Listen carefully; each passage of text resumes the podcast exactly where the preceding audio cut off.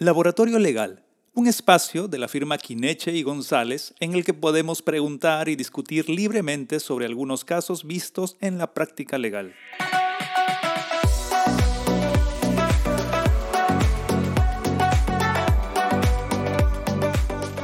El día de hoy vamos a tocar el fin de la suspensión perfecta de labores. Como recordarán, la suspensión perfecta de labores es una figura que el gobierno lo autorizó desde abril del 2020, o sea, hace más de un año, ya año y medio aproximadamente.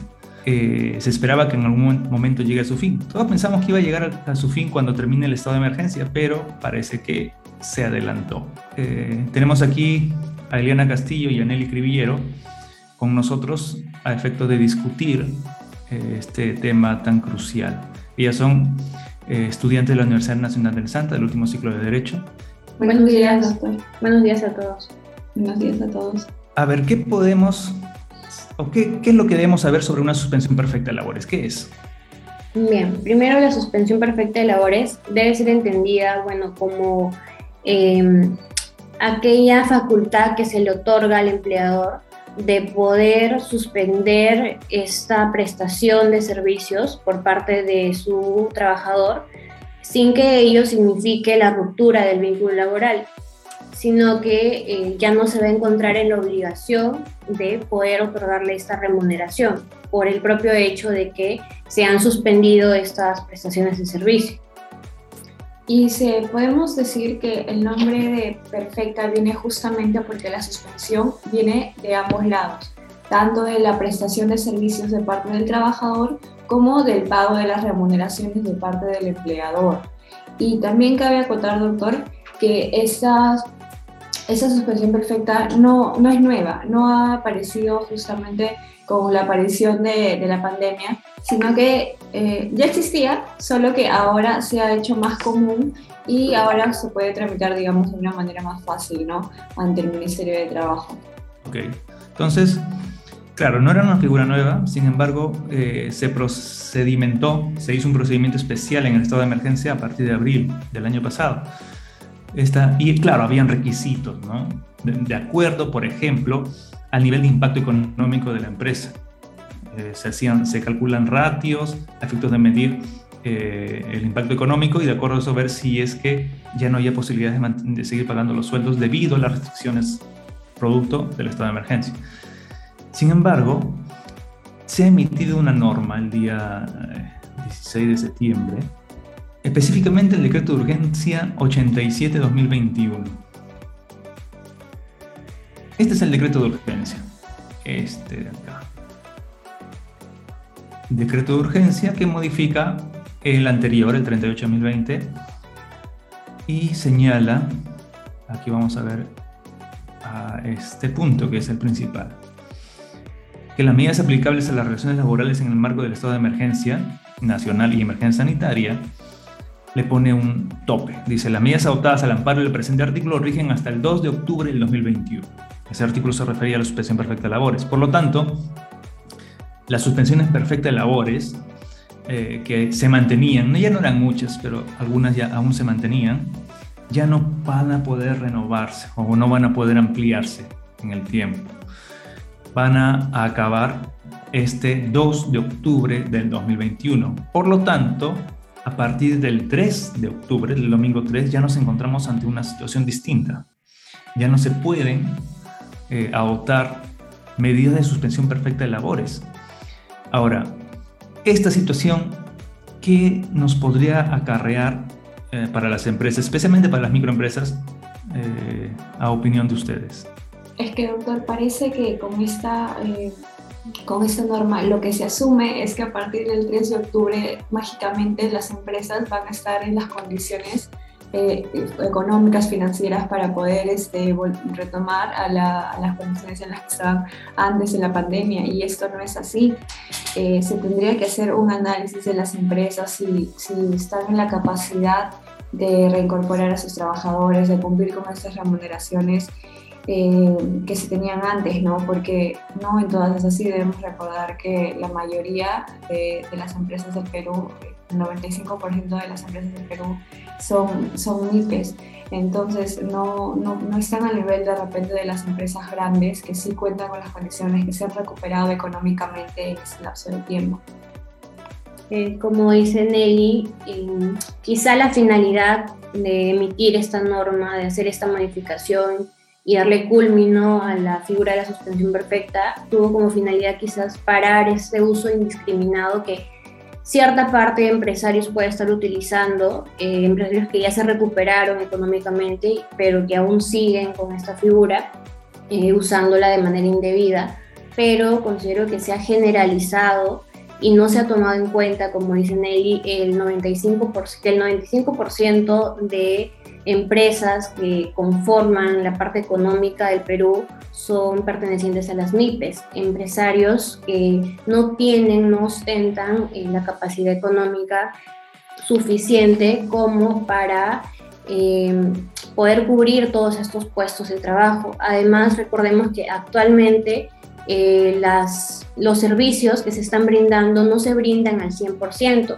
hay empresas que siguen trabajando con el 50% de sus trabajadores. Entonces, ¿qué va a pasar con el otro 50%?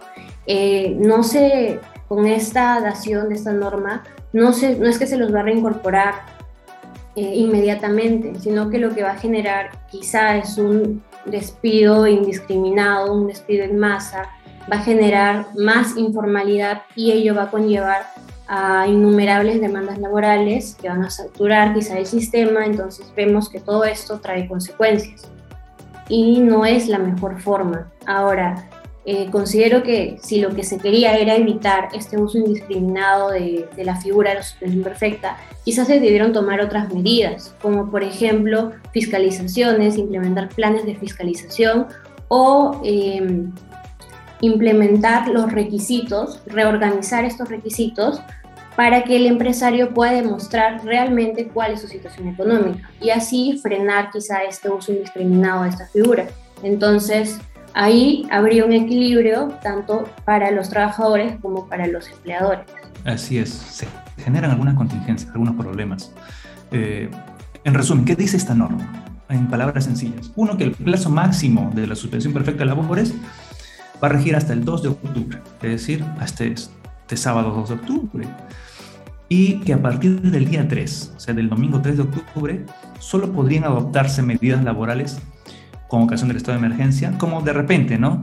Modificación en el horario de trabajo, cambios en, el nivel remunerativo, acuerdos para cambiar el, monto de remuneración, eh, de repente acuerdos sobre compensación de horas, entre otros.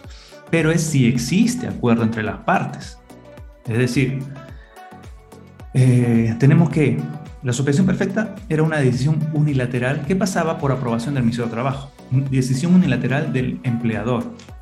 Cuando ya le damos término, solo nos queda, según esta norma, una situación que pasa por un consenso entre empleador y trabajador. Es decir, se van a tener que sentar las, las empresas que estaban en suspensión perfecta y conversar con sus trabajadores y decir qué hacemos ahora.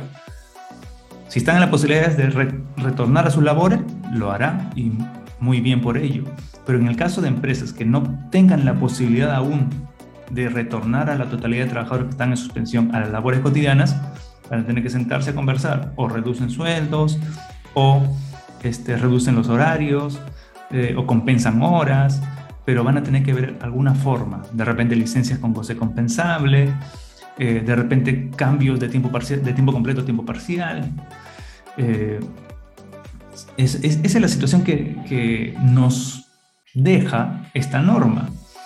Tengamos en cuenta que por el sector, por, gran parte del sector laboral, especialmente los sindicatos, han tomado esta norma como un triunfo, que ya se acabó el tema de suspensión perfecta.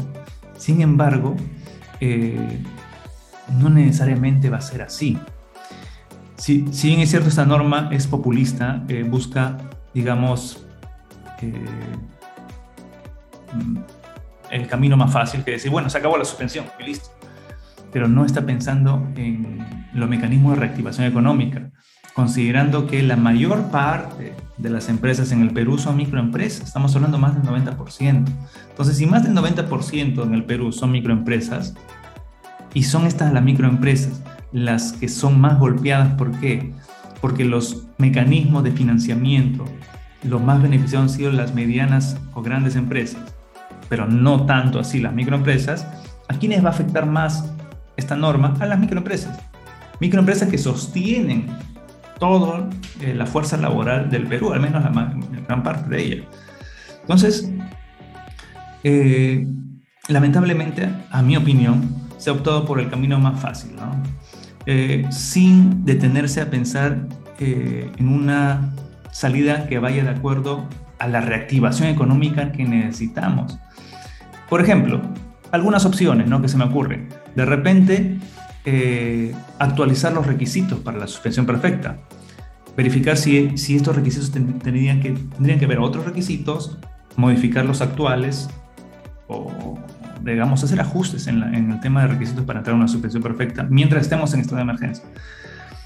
Eh, o eh, de repente hacer una revisión de las suspensiones perfectas a cargo de SUNAFIL o del Ministerio de Trabajo. Eso hubiera sido mejor que simplemente cortarlo de una eh, sin mayor análisis económico. Así que, bueno, esa es nuestra opinión, ¿no? Igual podemos tener diversas opiniones, cada uno está en la libertad de opinar de acuerdo a lo que piense o de acuerdo a su propio criterio. Esa es nuestra opinión eh, respecto a esta norma. Así que ya sabemos, a partir de este domingo 3 de octubre, las suspensiones perfectas ya no van. Solo se puede eh, llegar a acuerdos con los trabajadores para poder ver cómo afrontamos esta nueva situación. Ahora, si no se llegara a acuerdos, ¿qué pasaría? Si es que la, la parte trabajadora no se pone de acuerdo con la parte empleadora, ¿qué podría ocasionar? Como dijo Eliana, posiblemente la salida del mercado de algunas empresas a través de procesos de liquidación, a través de procesos de quiebra, que eh, va a ocasionar que estos puestos que estaban todavía ahí en stand-by terminen por extinguirse, ¿no? Estos puestos de trabajo. Esperamos eh, desde el estudio que próximamente los legisladores tomen en cuenta y no no hagan un análisis tan escueto con medidas aparentemente buenas para los trabajadores, pero momentáneas, ¿no? Porque ya con ese análisis nos damos cuenta que en, en lugar de, de, ser beneficiosas para los trabajadores, en un futuro terminarán siendo perjudiciales porque podrían terminar en despidos, eh, las liquidaciones de las mismas empresas, terminando con estos puestos de trabajo. Esta medida no, no resulta eh, beneficiosa para, para, para nadie en realidad.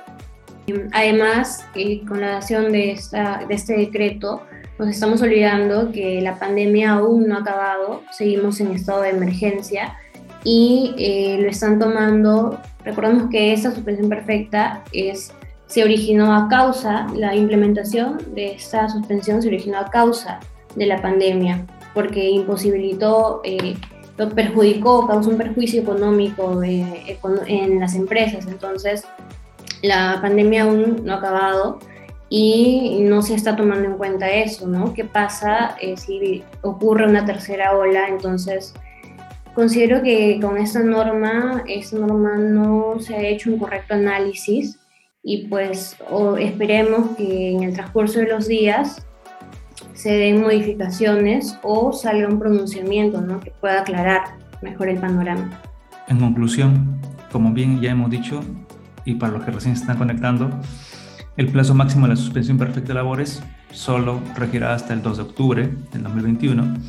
A partir del día 3 se deben adoptar medidas laborales eh, de mutuo acuerdo, en consenso con los trabajadores, y este decreto de urgencia modifica el 38-2020, que curiosamente tenía la denominación decreto de urgencia que establecía medidas para mitigar los efectos económicos causados a los trabajadores y empleadores ante el COVID-19. Eh, así que esa es la situación actual. En el próximo laboratorio estaremos discutiendo nuevos temas de interés en, eh, en, aspectos legales y empresariales. Eso sería todo por hoy. Muchas gracias Eliana, muchas gracias Nelly y muchas gracias a todos los que estuvieron conectados.